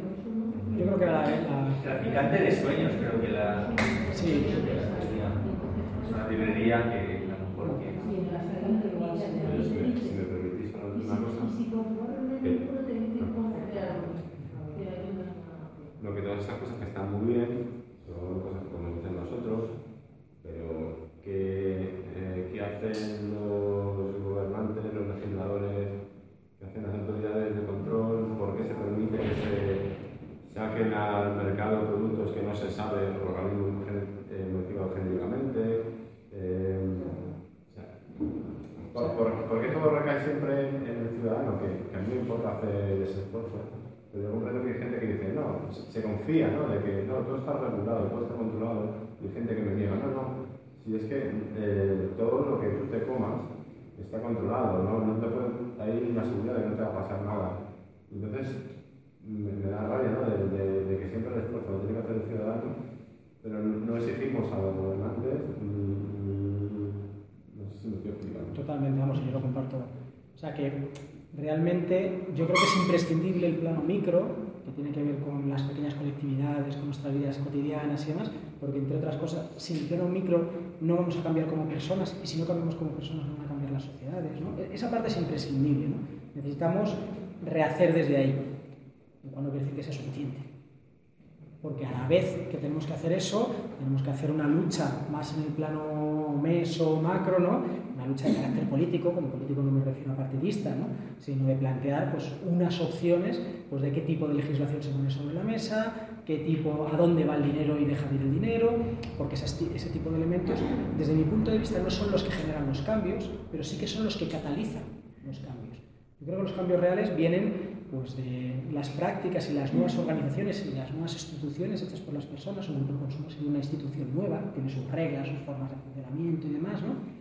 Porque ya digo, es los que nos transforma, pero claro que si desde las instituciones hay una facilitación de esto, mediante, por ejemplo, una compra pública que favorece los productos ecológicos frente a los otros, porque en lugar de dar dinero a ver de saber qué, pues lo da al incentivo de que los comedores escolares en la Comunidad de Madrid pues sirvan comida ecológica, que es un proyecto que por ejemplo tuvo la Junta de Andalucía, o si lo que tenemos son, bueno, toda una serie de elementos ¿no? que nos podríamos imaginar. frente a otro, se subvencionan una, una práctica... O sea, que yo, yo, creo que el otro plano es fundamental y es un plano en el que no podemos dejar de dar la lucha también, porque si no, si efectivamente no vamos a llegar a hacer los otros cambios. Sobre todo cuando estamos en un entorno, y lo decía al principio, con una correlación de poder tan desigual que, que, equilibrar. ¿no? Y, y, es verdad que las alternativas equilibran en parte eso. ¿no? En la medida en que yo empiezo a tener una parte de mi vida pues que tiene unas lógicas diferentes, ¿no? Pues ya no le pago ni un Fenosa, sino que le pago a la Base Energía. Ya no le pago a Carrefour, sino que le pago directamente al productor. O sea, esas cosas yo creo que también recuperan poder sobre nuestras personas, recuperan soberanía. Porque tengo capacidad de decidir qué verdura se, se planta o no se planta, pues hablando con el productor. Tengo, o sea, tengo elementos que empiezan a depender de mí y no de terceros, ¿no? O sea, yo creo que recuperamos poder, pero a la vez tenemos que dar la otra parte. No, yo, yo no comparto lo que tú dices. Pues, no, yo a lo que voy perdón, ya tenemos que, que realmente que a la gente que está ahí en esto, que, que le cuesta muchísimo ¿no? mantenerse, ¿no? Yo conozco productores ecológicos. Que es muy duro, ¿no? Luchar contra el, el gran poder de, de los establecimientos comerciales y sobre todo porque además ahora España tiene una producción ecológica muy alta, no sé si es que el país de, Europa con más hectáreas, o casi, pero el grueso de la producción ecológica española se exporta y se exporta por cadenas pues, controladas por multinacionales y demás, y que tiene que ver con lo que tú planteabas anteriormente. Bueno, sí, es mejor eso que la producción industrial, pero en realidad sigue una lógica pues, muy parecida en lo que tiene que ver luego con la producción, la distribución y demás, ¿no? y que hace pues, que los productores al final estén ahogados igual que nosotros. ¿no? Yo creo que a la vez que necesitamos hacer eso, necesitamos aumentar pues, las redes de consumo aquí internas, pues, porque la gente que está funcionando, los agricultores que están funcionando por el consumo, no están ahogados. No voy a decir que tengan una, una vida suntuaria, pero tienen una calidad de vida adecuada. ¿no? No, no, no en sí, sí. No, o sea que, bueno, sí, además, ese es otro tema. es muy gracioso que el que está produciendo el ecológico tenga que pasar muchas más regulaciones que el que no está produciendo el ecológico. Mi lógica sería lo contrario, ¿no? el que de alguna manera no está dañando el entorno, bueno, pues tendría que pasar menos filtros que el que está dañando el entorno, porque el que está dañando el entorno tendremos que tener cuidado de que no lo dañe. Pero la lógica de nuestro funcionamiento es, es la contraria, ¿no? O sea, que el sello de la CRA y demás, pues, pues requiere todo lo contrario. Que eso es lo que ayuda a Muchas gracias. Que ir. Muchas gracias a Mesía y a presentársela. Muy bien. A ti por aquí. Tal vez Pues, a, nivel macro, eh, bueno, no es que tenga mucha fe en ello, ¿no? De hecho, pues, hombre, lo de estar en esta asociación pues, es bastante de lo contrario, me, me estoy encontrando varias cosas que me hacen sospechar de que, al final tiene que llegar también a nivel macro los cambios. Por una parte, el, Acuerdo de París, que es muy débil, pero bueno, ya ha habido un montón de países que han firmado, ya, se- ya demuestra cierto interés. Eh, luego, eh, curioso, hoy me he encontrado eh, un, un tuit del Foro Económico Mundial, que claro, es digamos el, el culmen capitalista y un poco pues, de este otro sistema productivo. ¿no? Y en este eh, tuit y artículo que tenían por detrás, eh, urgían a abandonar los combustibles fósiles en favor de la energía renovable. Digo, hombre, también estos organismos están en esta dirección. Me alegro un montón. Porque yo creo que de, de ese sector también hace falta. Luego también eh, veía ya hace un tiempo que ocho grandes bancos, incluidos Goldman Sachs, eh, Citigroup, cuántos que ya no me acuerdo, también pues hombre, digamos la élite capitalista en este sentido, ¿no? Independientemente de a favor o en contra del capitalista, es el, el sistema productivo este que hombre, estamos viendo que es dañino. Y, y estos mismos habían hecho un comunicado de, de, por favor, resolver rápidamente el tema del cambio climático porque ya estaban perdiendo dinero. Y hombre, también estos se están poniendo las pilas y están urgiendo los más a una solución. Entonces, hombre, mm, digamos que me da cierta esperanza de que estos, eh, estos colectivos también están entrando aquí en la rueda esta. Bueno, ahí no opinamos igual. Eh, te lo, te- Bueno, primero sobre lo de París. Yo- soy muy crítico con lo de París. ¿eh? O sea, yo, yo para empezar creo que no merece llamarse ni acuerdo. Porque un acuerdo en el cual cada uno de los países hace la reducción que le dé la gana. Que no hay que ponerse de acuerdo. Y que además no hay ningún mecanismo para garantizar que las reducciones que han dicho que van a hacer las hacen, no hay ningún tipo de sanción ni nada. Bueno, yo no creo que merezca llamarlo acuerdo. O sea, que cada cual haga lo que quiera, pues no acordamos nada y además con unas reducciones comprometidas, o teóricamente comprometidas, pues ya digo que no hay, no hay ningún mecanismo de hacerlas cumplir, que nos van a situar pues, entre 2,7 y 3,4 grados por encima de los niveles industriales, y ahora sin explicar lo qué significa eso, eso nos colocaría en un escenario climático radicalmente distinto del actual, o dicho de otra manera, probablemente con un desastre medioambiental de características muy, muy grandes, ¿no? Bueno, yo tengo poca esperanza ahí, por no decir que casi ninguna. Y eso no quiere decir que no tenga esperanzas en la lucha contra el cambio climático. Yo lo que pasa es que las tengo en otros lugares. Para mí las esperanzas de lo que realmente creo que ahora se está haciendo interesante contra el cambio climático tiene que ver con todas las luchas antiextractivistas y que están siendo muchas y además muchas de ellas con éxito en el mundo. Y decía antes lo de Bulgaria, lo de Francia, lo de Canarias, lo del Ecuador, pero hay un montón de luchas ahora mismo contra aquí en España, hay muchas luchas potentes, ¿no?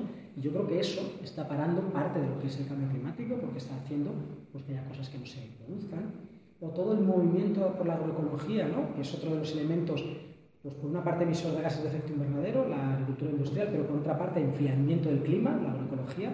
Bueno, yo creo que también está viendo, pues, a través de la vía campesina a nivel internacional y otros movimientos, cosas interesantes, muy potentes. ¿no? El MST, que es el principal movimiento campesino del mundo en Brasil, pues tiene una línea clarísima de apuesta por la agroecología y estamos hablando de muchísimas, muchísimas hectáreas que gestiona. O sea que, que yo creo que hay, hay, hay cosas. ¿no? Por otra parte, en lo que tiene que ver con la creación de alternativas, bueno, yo creo que hay cosas que también se están produciendo de forma importante. Aquí cuando hablamos de las cooperativas de producción eléctrica en renovable, bueno, estamos hablando de una cosa que ahora mismo tiene un tamaño pequeño y que podríamos incluso llamar de anecdótico, pero en otro lugar no es así. En Alemania o en Dinamarca, las cooperativas de generación eléctrica controladas democráticamente y basadas en las renovables no son pequeñas. Aglutinan ayuntamientos enteros, a miles de personas y bueno, han tenido un crecimiento importante. O sea que para mí ahí es donde está un poco la parte de las alternativas. Y yo no veo que el sistema, o sea, los grandes poderes, las grandes instituciones del sistema tengan capacidad de cambiar, pero no porque las personas que están ahí, el presidente de Goldman Sachs y compañía, sean mejores o peores personas, que lo desconozco. Desconozco cómo serán y desconozco las voluntades que tengan. ¿eh? O sea, que igual tienen las mejores de las voluntades. Vamos a suponerles esa historia. Yo creo que simplemente no tienen la capacidad. Están en una empresa que está diseñada para maximizar el beneficio año tras año. Y que si no maximiza el beneficio año tras año, simplemente les echan. O sea, si deciden tener otro tipo de políticas distintas, les echan. Y maximizar el beneficio, y en esto nos llevaría un rato, pero si queréis entramos, necesitan indispensablemente aumentar el consumo de materia prima. No hay posibilidad de crecimiento si no hay un aumento en el consumo de materia de energía. Si vemos la relación entre el PIB y el consumo energético, vemos que es una relación casi lineal.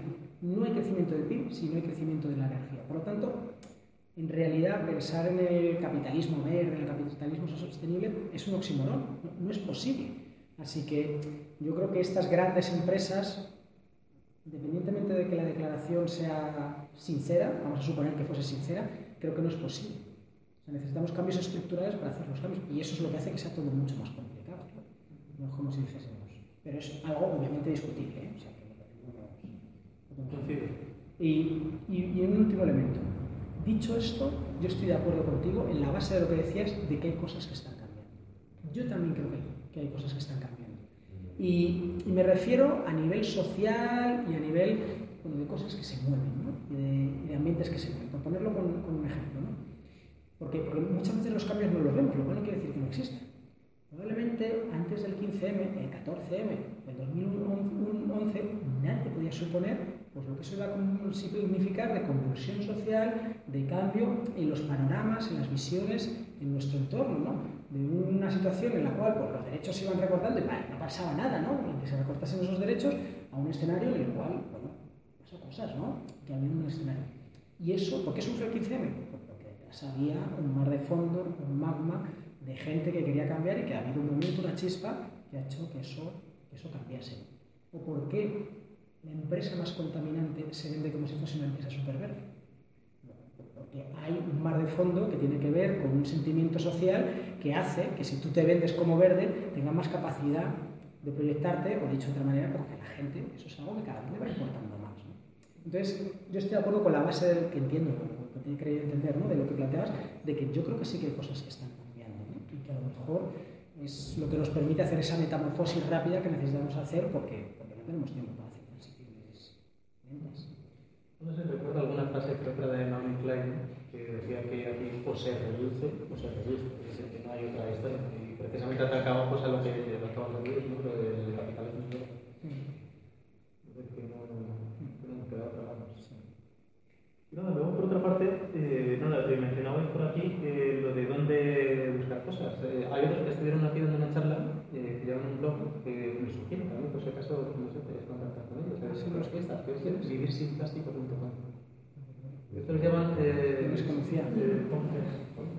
y, y bueno, estos llevan, no sé si son ya siete meses, poquito a poquito, paulatinamente, abandonando residuos plásticos. No digo utilización de plásticos, sino residuos. Se enfocan no en la utilización, sino en los residuos. Y creo que ahora mismo eh, la basura que generan a la semana cabe en un vasito.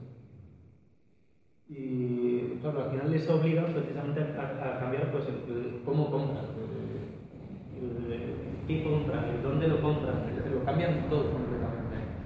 Y una de, las. Sí, sí, una de las cosas que han hecho ha sido poner un, eh, un mapa de Google. Vamos, este mapa eh, me parece que está cogiendo cierta popularidad incluso, que eh, están recibiendo datos de la gente que lo va comunicando con sitios de venta a granel. Entonces, eh, lo que decías de proximidad, eh, comprar cerca alguna cosilla, pues ese mapa puede ayudar. Ese mapa puede ayudar. Luego, eh, dentro de más o menos parecido, me he encontrado también algo, bueno, mm, es discutible, y aparte de ahí, ¿no? es un concurso que ha lanzado Google con, eh, con Ayuntamiento de Madrid, que se llama Apps for Citizens, aplicaciones para Sí. ciudadanos, y vamos, que está Joaquín Arau en el, en el- en el tribunal. Entonces buscan eh, precisamente el, eh, que se cree una aplicación para móvil en la que, en la que sirva para la ciudadanía, para Madrid concretamente, eh, para reducir el cambio climático. Y, hombre, digo que es discutible por el tema móvil, porque al fin y al cabo se está fomentando un consumo de, pues, de un producto que a lo mejor habría que reducir más bien. ¿no? Pero bueno, como herramienta de comunicación social y, posiblemente de, de cambio social y de vector de cambio, pues hombre, puede ser bastante bueno. Entonces, vamos, yo creo que ahí sería ideal una aplicación precisamente para, basada en la proximidad, pues decir, ¿qué quiero? ¿Ropa cercana? Vale, el móvil dice, ah, pues mira, si tengo una, una tienda aquí al lado de la esquina, si quiero algo de venta de manera, pues tengo algo aquí en la esquina. Es decir, tendría que ser eh, tan fácil como conectar el consumidor con el productor de cosas. Sí, que tiene que ver un poco con lo que estamos hablando, ¿no? De la necesidad de tener una información fácil y Sí, sí. de conocerlo, sí. Y bueno, está abierto ahora mismo eso. Lo digo también como sugerencia. Luego voy a intentar presentar alguna cosita el primer programa y intentaré buscar algún programador, pero cuando esto más se extienda, pues son de mejores cosas ahora, indudablemente. Eh, hay también, bueno, yo estoy tomando muchas notas, no falta responder, son, res- son reflexiones al fin y al cabo. ¿no? Eh, no hace mucho un compañero de trabajo me puso un vídeo que se llama La bici al revés. No sé si, la bicicleta al revés, no sé si habéis visto. Es buenísimo. Eh, Son 10 minutos. Entonces, bueno, se trata de uno, o sea, a nivel de aprendizaje, de conocimiento por el tema de aprendizaje, que dice, venga, voy a hacer una bicicleta que vaya al revés. Que funcione al revés, en el sentido que giro a la izquierda, pero la bicicleta gira a la, a la derecha. Entonces dice, yo tengo el conocimiento de cómo funciona la bicicleta. Muevo así y la bicicleta se va para, para la derecha. Lo entiendo perfectamente, comprendo y sé perfectamente todo cómo funciona. Punto uno. Segundo punto, quiero hacer el cambio, aún queriendo. Entonces, todo lo que se encuentra, aún queriendo y sabiendo, para afrontar el cambio ese. Y lo contrasta con precisamente lo que tarda su hijo en hacer lo mismo. Entonces, el vídeo es buenísimo. Entonces, en cuanto al cambio de costumbres, es que a mí me ha dejado perplejo. Y también, pues ahí, pues hombre, entiendo que precisamente una de las grandes bases es la educación. Es decir, que precisamente a los niños, pese a quienes menos les cuesta eh, coger estas cosas nuevas que nosotros vamos proponiendo. Y eso enlaza con otra cosa que he dicho por aquí, que es lo de meter a todas las comunicaciones en el aprendizaje, me ha parecido buenísimo. Sea, es una idea, pues eso, que a lo mejor en Sudamérica pues está bien implantada. Aquí, veces a mí me ha parecido muy pues. Y trabajo ahora mismo en formación de profesorado. Y vamos, estaría fenomenal pues actividades formativas precisamente mezclando infantil, primaria, secundaria y, no sé si más, pero por lo menos en varias etapas educativas. Sería buenísimo. Eh, más cosas por aquí, que así reflexiones. Has mencionado la de Linux. Eh, aquí en la Comunidad de Madrid eh, hay, un, hay un sistema operativo que se está desarrollando que se llama Max, de Madrid Linux. Digo como sugerencia para que lo conozca, si tiene curiosidad. Hay profesores por detrás que van ayudando en foros, eh, solucionando, y donde más eh, pues una ayuda, pues digamos, de, de tu estudio profesorado. Y, y con- Extremadura de ese trabajo con el Linux, ¿no? Sí, sí, que viene el cambiazo de la noche a la mañana y ahora están todo con mi casa. Y bueno, yo creo que poco más aquí que, que ya comentado. Vamos a escapar, pero vamos, que yo, ¿no? Reflexiones, desde luego. Me ha gustado también mucho lo que has dicho, lo de la conciencia. Infantil, siempre creciendo, creciendo, creciendo. Lo mismo es eso, que al final lo que tenemos que hacer es un cambio de conciencia. Y no tanto crecer, crecer, sino Pensarnos un poco, como has dicho, generar riqueza y complejidad, pero no crecer. Pues con la idea de, de que una conciencia nuestra haya cambiado en ese sentido, o que se haya visto reforzada y nos motivemos en este cambio, ¿no? Que cuesta, pues agradecerte, Luis, que hayas venido, de verdad, ha sido, para mí ha sido un placer escucharte, ha sido genial. Me has recordado a José Javier cuando presenta sus 12 puntos en los talleres, ¿no? todo súper bien explicado, con ejemplos de tu vida que al final es lo que más, lo que más atrae, ¿verdad? Agradeceros a los supervivientes. Y a, y a los otros que se han ido, Sí, lo que han ido diciendo, sí. no por falta de interés, desde luego. No, no, no, no. Bueno, y si se por parte del interés tampoco pasa nada. gente que se- que indica, se indica, por ejemplo, se tenía que haber ido a las 8. Y se ha ido a las 9 de la Pues, pues ya, sí, ya indica bastante. Agradeceros que hayáis venido. Pues nada, que, que ahora que nos conocemos nos encontraremos.